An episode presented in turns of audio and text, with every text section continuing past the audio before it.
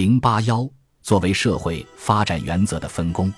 我们还远远没有理解生命最终极、最深刻的奥秘及有机体起源的原理。谁知道我们究竟能否发现这一原理？如今我们知道，当有机体形成时，从个体中创造出了某种过去不存在的东西。动植物的有机体不仅是单个细胞的堆积，社会也不仅是组成它的个体的总和。我们至今尚未把握这一事实的全部意义，我们的思维仍然受到机械的能量和物质守恒理论的局限。这种理论永远不能告诉我们一如何能够变成二。这再次说明，如果我们想扩展我们关于生命本质的知识，对社会组织的理解就必须先于对生物组织的理解。历史上的分工发祥于自然界的两个事实。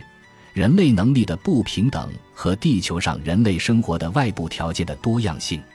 这两个事实其实只是一个，即自然的多样性，它不会重复自身，却创造着具有无限多样性的宇宙万物。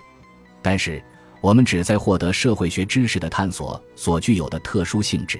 使我们有理由把这两个事实区别对待。显然，一旦人类的行为变成有意识的、合乎逻辑的行为，它就一定受到这两个条件的影响。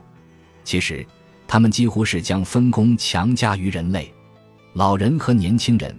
男人和女人，通过适当运用他们不同的能力而合作。这里也有地理分工的萌芽：男人去狩猎，女人去泉边打水。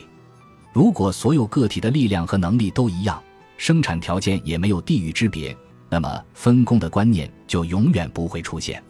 人类本身绝不会生出通过分工进行合作，使生存竞争变得更容易这种念头。在一个地理条件一样的世界里，自然能力平等的人中间不会产生任何社会生活。人们也许会结合在一起，以便完成个体力不能及的工作，但是这样的联合性不成社会。他们所造成的关系是暂时的，只存在于使他们结合在一起的时刻。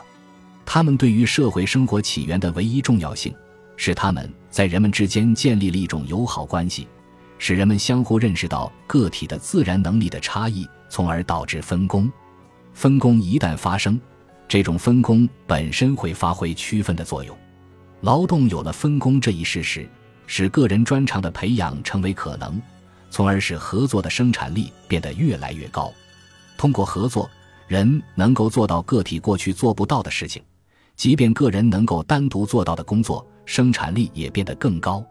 但是，只有用精确的分析搞清楚使合作制度下的生产力提高的条件，才有可能充分理解这一切。国际分工理论是古典政治经济学最重要的贡献之一。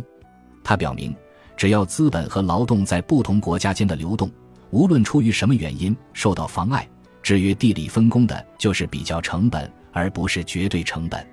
把同一原理运用于个人分工，也会发现，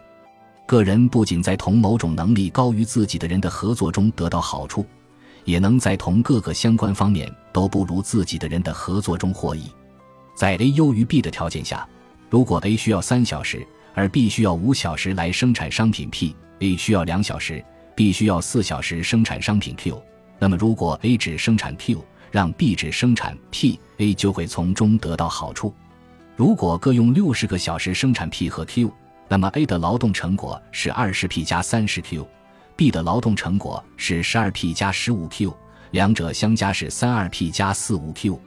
但是，如果 A 只生产 Q，它会在一百二十小时里生产六十件；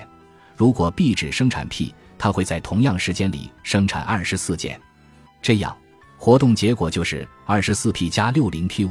由于对 A 来说，P 有。二 q 的替代值对 b 来说有四 q 的替代值，这意味着产量大于三二 p 加四五 q，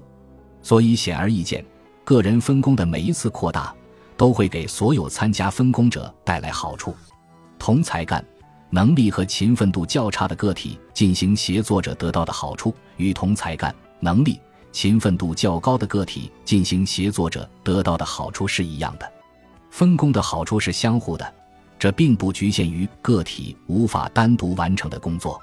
分工给劳动带来的更大的生产力，发挥着凝集社会的影响。